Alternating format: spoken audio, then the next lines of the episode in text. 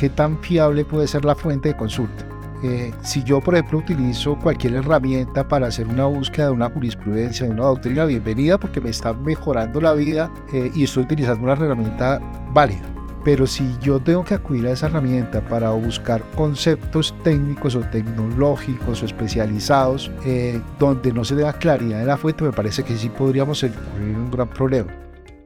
Hola, este es el podcast de Podo Serra Ruiz. Hoy vamos a hablar de procesos judiciales, inteligencia artificial, avance de los mecanismos eh, virtuales tecnológicos y ciertas novedades que han surgido alrededor del tema en Colombia recientemente. Pero vamos a aterrizar más eso, vamos a aterrizarlo a los temas de justicia, que es acceso a la justicia, procesos judiciales y para eso tenemos eh, el gusto de haber invitado hoy a Pablo Sierra, es socio de nuestro equipo de resolución de disputas y quien ha llevado procesos judiciales hace muchísimos años. Ahorita nos contará cuántos. Y hola, Carolina. Hola, Andrés. ¿Cómo estás? En efecto, vamos a hablar de procesos judiciales más allá del metaverso un tema que está muy de moda en estos días con ocasión de dos circunstancias que se presentaron y que han hecho parecer a Colombia como pionero en el tema de la tecnología en, la administración de justicia de procesos judiciales. Tú recordarás que hace poco salió la primera sentencia eh, que tuvo como fundamento o como herramienta de ayuda el chat GPT y muy cerca, tal vez una o dos semanas después, pudo haber sido menos, en una audiencia en el metaverso.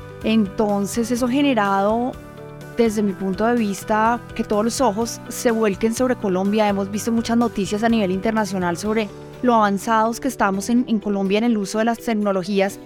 Y yo quisiera empezar este, este podcast preguntándole a Pablo qué tan cierto es o, o cómo ves tú que estás en el día a día de los litigios y de los juzgados y de los tribunales eh, ¿Qué tan cierto es que estemos tan avanzados y que el metaverso llegó a la justicia en Colombia? Gracias, Carolina. En primer lugar, muchas gracias por invitarme. Andrés, muchas gracias por la invitación. Pues mira, yo la verdad, cuando, cuando tuvimos conocimiento de eh, la celebración de esa audiencia, la recibimos con mucha expectativa porque realmente era algo que se vislumbraba muy novedoso. Eh, y uno comienza a pensar en qué podría ser aplicable realmente la jurisdicción ordinaria en Colombia y cómo la iban a practicar allá ante la magistrada que decretó esa prueba, o esa audiencia mejor. Eh, realmente yo no encontré nada de novedoso en esa audiencia, eh, más allá de la expectativa que tenía uno de qué era lo que se iba a visualizar. La verdad me pareció una puesta en escena muy desafortunada. Eh, y uno comienza a, preguntarse lo que tú acabas de decir. ¿Cómo podría implementarse eso en la jurisdicción, en un proceso real, cierto, valedero? Eh, y uno podría pensar que sí podría tener algún tipo de aplicabilidad, eh, pero muy particular en ciertas ocasiones. Por ejemplo, se me ocurre la práctica de una inspección judicial donde el juez o el magistrado no esté presente y entonces los asistentes sean los, ojos del magistrado o del juez. Pero en, digamos que esa sería la particularidad, no la generalidad. Es muy difícil ver cómo podría aplicarse sin que nos estemos limitando a la posibilidad que exista, porque todo esto ha sido una evolución y hay eh, temas como la virtualidad que pensábamos en inicio que no sería eh, fácilmente aplicable y vemos hoy en día que sí lo está haciendo y lo está haciendo de manera muy práctica, muy útil, eh, por, lo que, por lo que yo creo que hay que darle la oportunidad que se desarrolle más, más allá de lo que vimos en, en, cámaras de esa audiencia que personalmente creo que fue muy desafortunada. Pablo, tú mencionas el tema de la virtualidad y pues esto ya es, digamos que una cosa muy vieja porque venimos hablando de la virtualidad hace tres años cuando llegó la pandemia, por lo menos en el caso colombiano. Pero ¿qué viste tú de distinto en esa audiencia del metaverso a una audiencia de que tuviste que atender durante los años de, COVID o de las que seguimos atendiendo hoy en día en instancias superiores como un tribunal? Yo personalmente, Carolina, pienso que no aportó en lo absoluto, no aportó nada, eh, porque en la sustancia de la audiencia no se hizo nada más allá de lo que ya venimos haciendo en la virtualidad hace varios años, o lo que se hacía en la oralidad hace más años aún. Entonces yo creo que por lo menos tal como se desarrolló esa audiencia no nos aporta absolutamente nada para la práctica del litigio del día a día. Pablo, una pregunta en relación con, con, con, con, los avances realmente tecnológicos en esto. O sea, realmente puedo, de lo que estoy oyendo, es que el primer gran avance es que hemos avanzado en la virtualidad. Digamos que, que, que un logro en la justicia reciente en Colombia sí ha sido la virtualidad, más allá de que haya sido forzada por, por circunstancias eh, propias de la pandemia. Eh, podemos decir que hoy tenemos una justicia más ágil, más dinámica, de mayor acceso, de mayor facilidad para, para, para el ciudadano. Andrés, para, para contestarte eso, yo quisiera volver un poquito para mirar la evolución de los últimos años del proceso judicial, porque participándome la respuesta, yo creo que la virtualidad es buena, pero no está solucionando el problema. ¿A qué me refiero? Hace muchos años, cuando teníamos en vigencia el Código de Procedimiento Civil, y Carolina lo sabe perfectamente, eh, las audiencias eran absolutamente precarias, indecorosas, hasta inhumanas. Uno tenía que practicar diligencias sentados en los expedientes. Me parece que la gran evolución se vino con la oralidad del proceso judicial. ¿Eso que permitió? Que los administradores de justicia se tomaran el trabajo de implementar unas salas de audiencias eh, y eso a su vez permitió que los procesos agilizaran, si no eh, en mucho, si en gran parte. ¿Por qué? Porque se, se, propició la concentración en audiencias de los procesos que se venían haciendo escrituralmente. Y lo que hizo la virtualidad en ese momento es continuar con la oralidad, que no era nada nuevo porque ya venían varios años, sino que eh, le permite o facilita a los jueces, a las partes, a los testigos, a los abogados, algunas cosas como el desplazamiento, como participar en audiencias eh, desde ciudades diferentes al del juez de conocimiento. Eh, permite también que, se economice más allá del tiempo también en recursos medioambientales, hay menos papel, mucho pero también tiene problemas eh, que en la práctica se han venido solucionando, pero que siguen existiendo. Por ejemplo, el acceso a la administración de justicia eh, a veces se vuelve complicado para quien no tenga los accesos de conectividad, por ejemplo. Y entonces, para volviendo a lo que, volviendo a lo que decía Carolina, el tema del metaverso ya es un tema de una tecnología mucho más avanzada que no todos los usuarios de, la Administración de Justicia podrán tener acceso y mucho menos de manera pronta.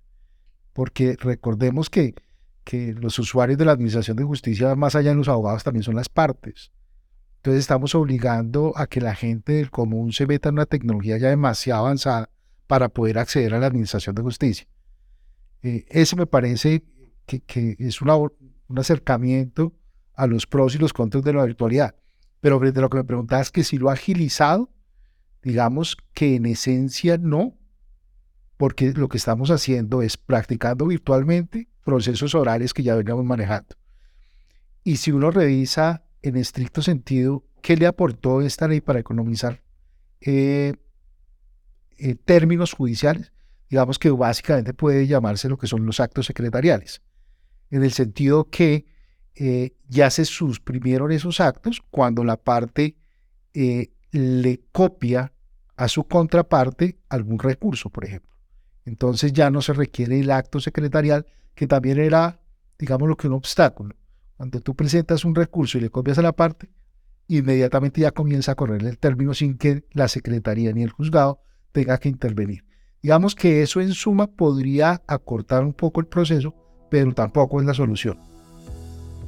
Eh, y en esa misma línea, Pablo, quisiera como que nos contaras el problema de la congestión que tenemos nosotros judicialmente, cuánto se demora un proceso, cuánto se demoraba antes de la pandemia y si eso de alguna manera se ha cortado porque justamente cuando yo te oigo hablar del tema, la tecnología, el chat GPT, el metaverso, pues deberían ser recursos que además de hacernos las cosas más fáciles a todos los usuarios de la justicia, pues deberían permitirnos tener una justicia mucho más pronta. Entonces, ¿en qué estamos en resolución de justicia en Colombia? ¿Cuánto se está demorando un proceso en primera instancia? ¿Cuánto se está demorando un proceso en segunda? Y si es un poco igual antes de que usáramos la tecnología, porque ahora que te oía, tú decías, nos permitió hacer las cosas sin tener que ir al juzgado. Pero seguimos haciendo las mismas cosas que hacíamos antes de ir al juzgado. ¿Nos seguimos demorando lo mismo?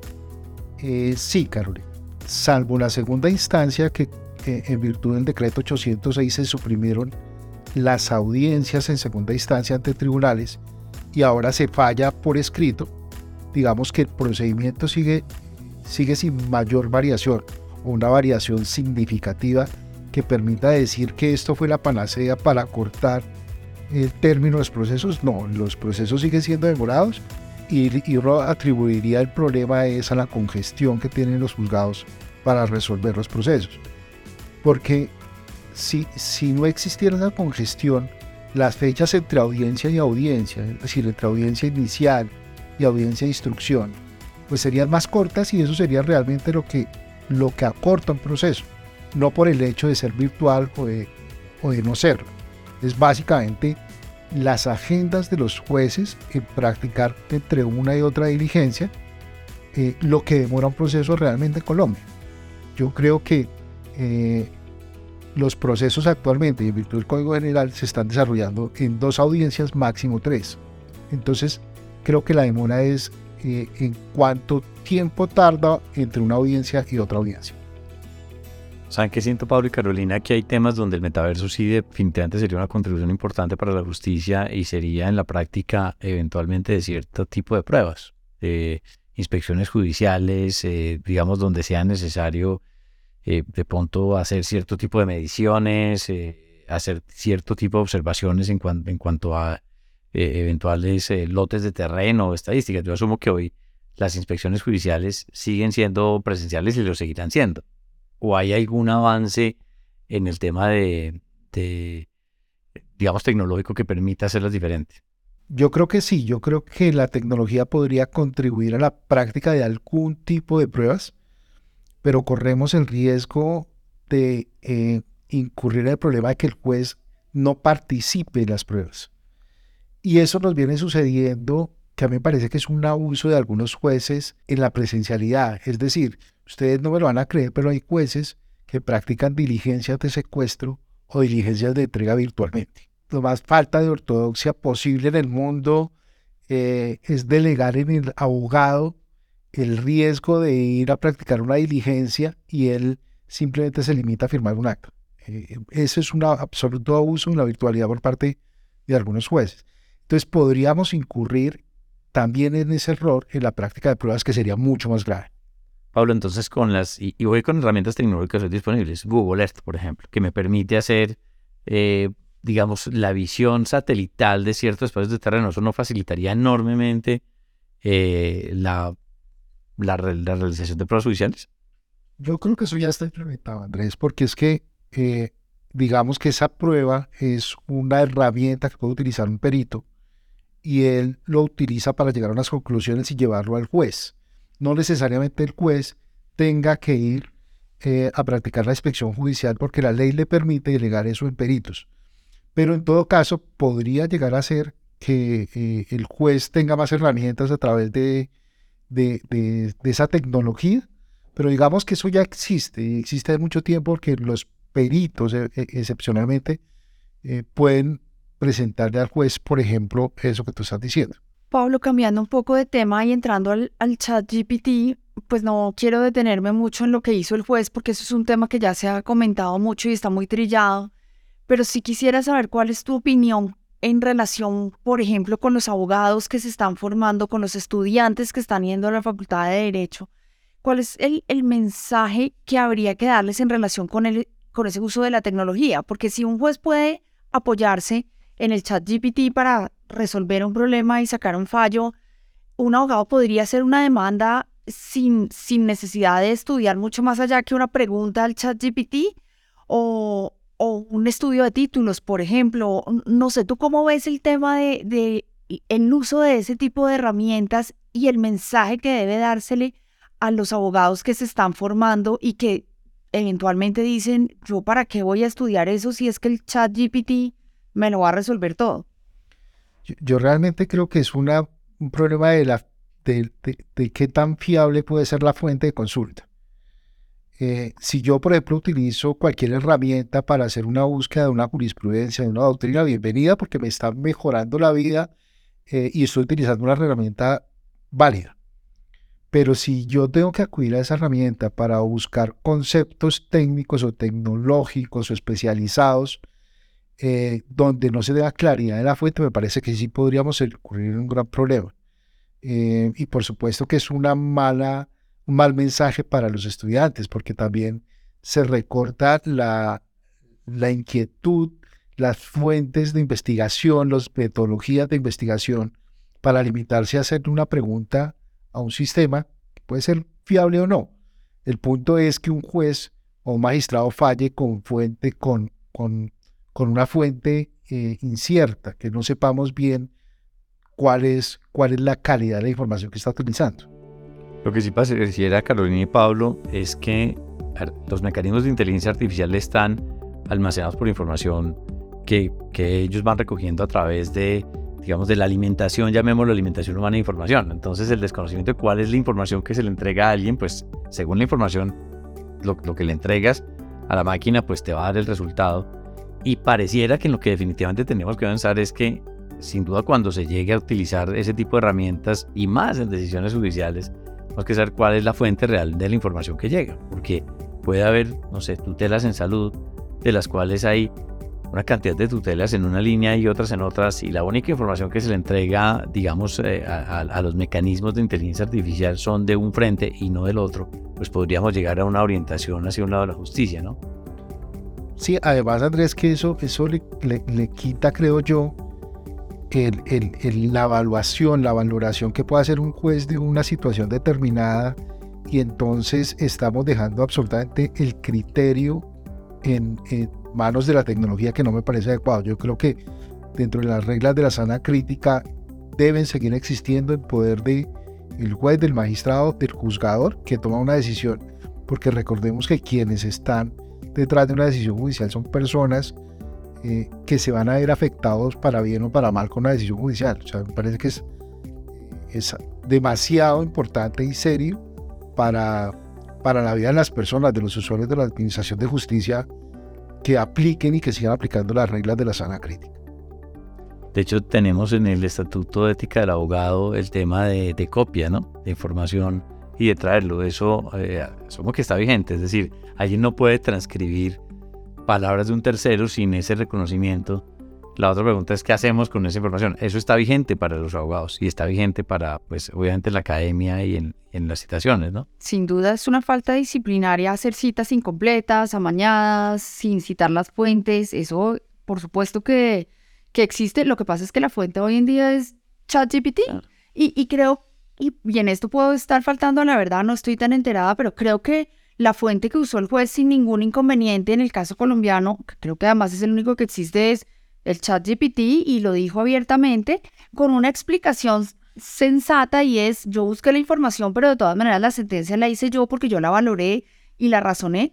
Pero nuevamente vamos al tema que tú planteabas y es, la inteligencia artificial es un sistema que aprende, pero aprende de lo que le enseñan. Y si le enseñan mal, pues como nos pasa a todos, si nos enseñan mal, aprendemos mal. Si nos enseñan bien, aprendemos bien y creo que ahí hay una responsabilidad muy seria, sobre todo en temas de administración de justicia, de quién es el encargado de, de alimentar ese sistema y de hacerle el control de calidad de alguna manera a la información que se introduce en el sistema y que se indexa para garantizar que los resultados que se arrojen de vuelta pues corresponden a, por lo menos a, a resultados veraces. Me pongo el peor de los casos en el caso colombiano que somos tan hábiles para hacer tanto tipo de cosas en el que yo puedo alimentar el sistema subiendo una cantidad de sentencias que escribo yo, Carolina Posada. Y de pronto el sistema aprende las sentencias que subo yo y esas sentencias pues claramente no existen porque las escribí yo en mis noches de desvelo. Entonces, ¿cuál es, cuál es la fuente? ¿Cuál es la calidad? Y, y quién está de alguna manera vigilando o controlando ese tema, sobre todo en un sistema judicial, por ejemplo, que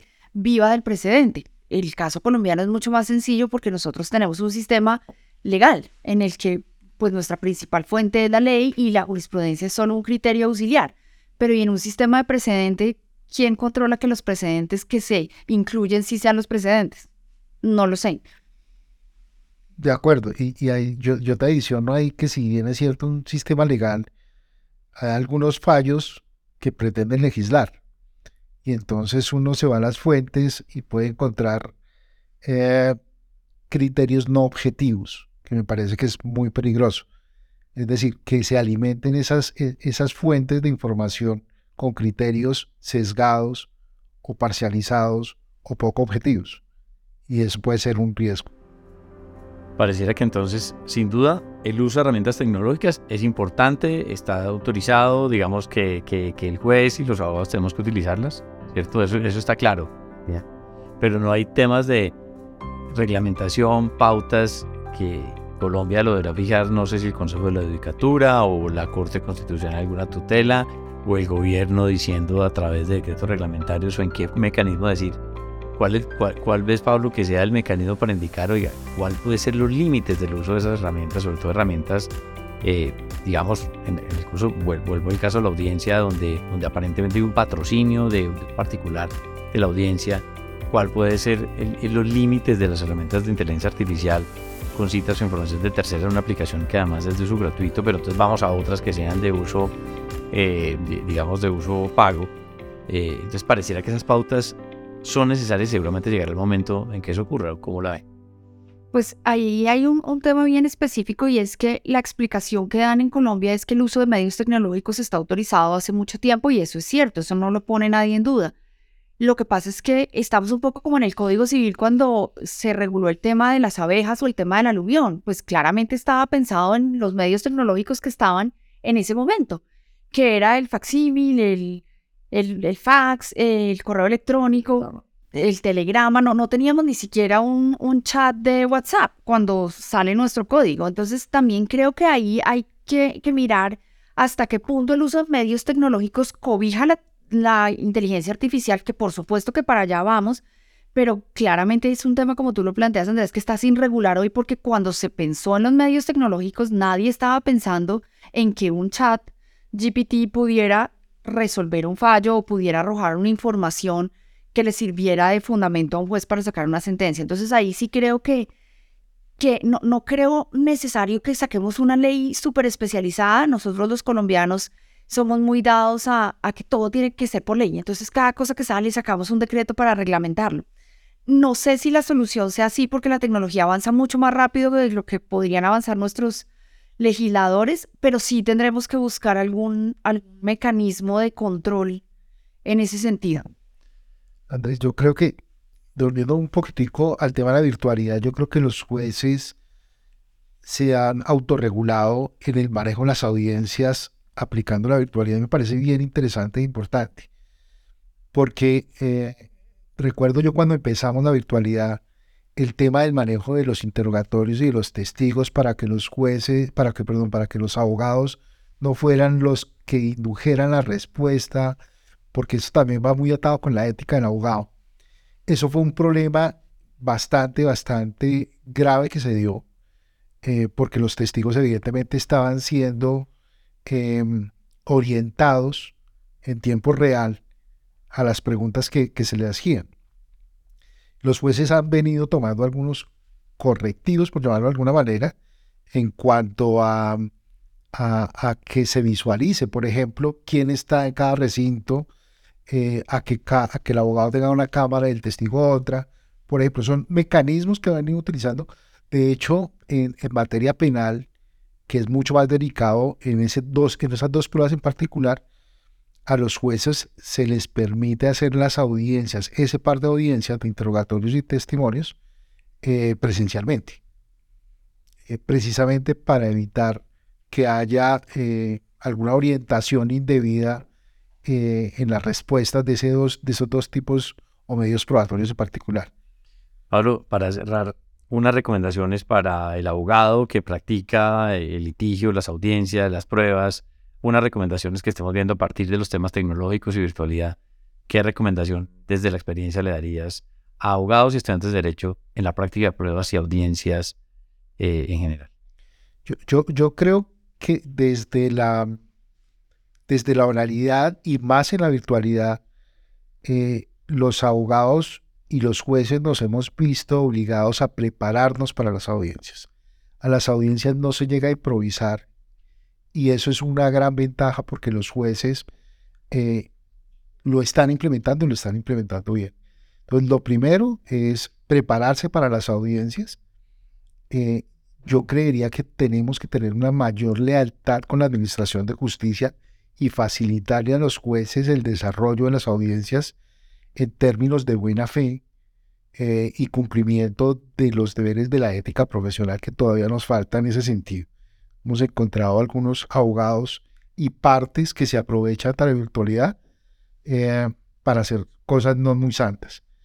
Eh, y entiendo que el Consejo Superior tiene por lo menos proyectado la creación de nuevos despachos judiciales eh, en el corto plazo, por lo menos en la jurisdicción civil, que eso sin duda debe mejorar los tiempos de respuesta que, que como lo vimos, eh, creo que es el gran problema de la Administración de Justicia, más allá de la calidad o no de las decisiones judiciales, y como, como dice aquel, aquel principio, que cuando la justicia es demorada no hay justicia.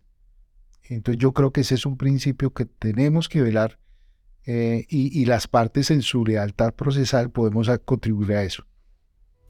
Bueno, Pablo, muchas gracias. Eh, sin duda hay un reto para la justicia colombiana. Según las estadísticas del Consejo Superior de la Judicatura, el 57.5%, eh, el, índice de congestión judicial en Colombia a 2021 era el 57.5%.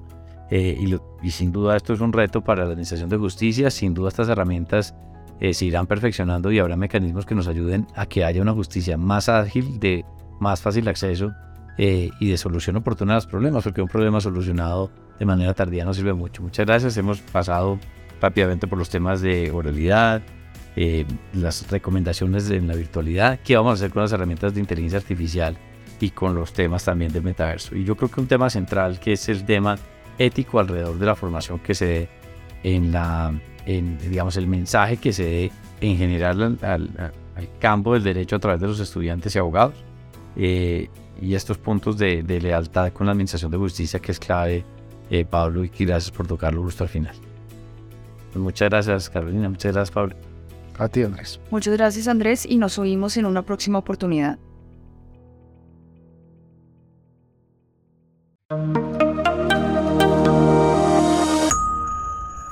Al acceder a este podcast, usted reconoce que su contenido y su diseño son propiedad de Poserra Ruiz. La información, opiniones y recomendaciones contenidas en este podcast no tienen como propósito dar asesoría legal.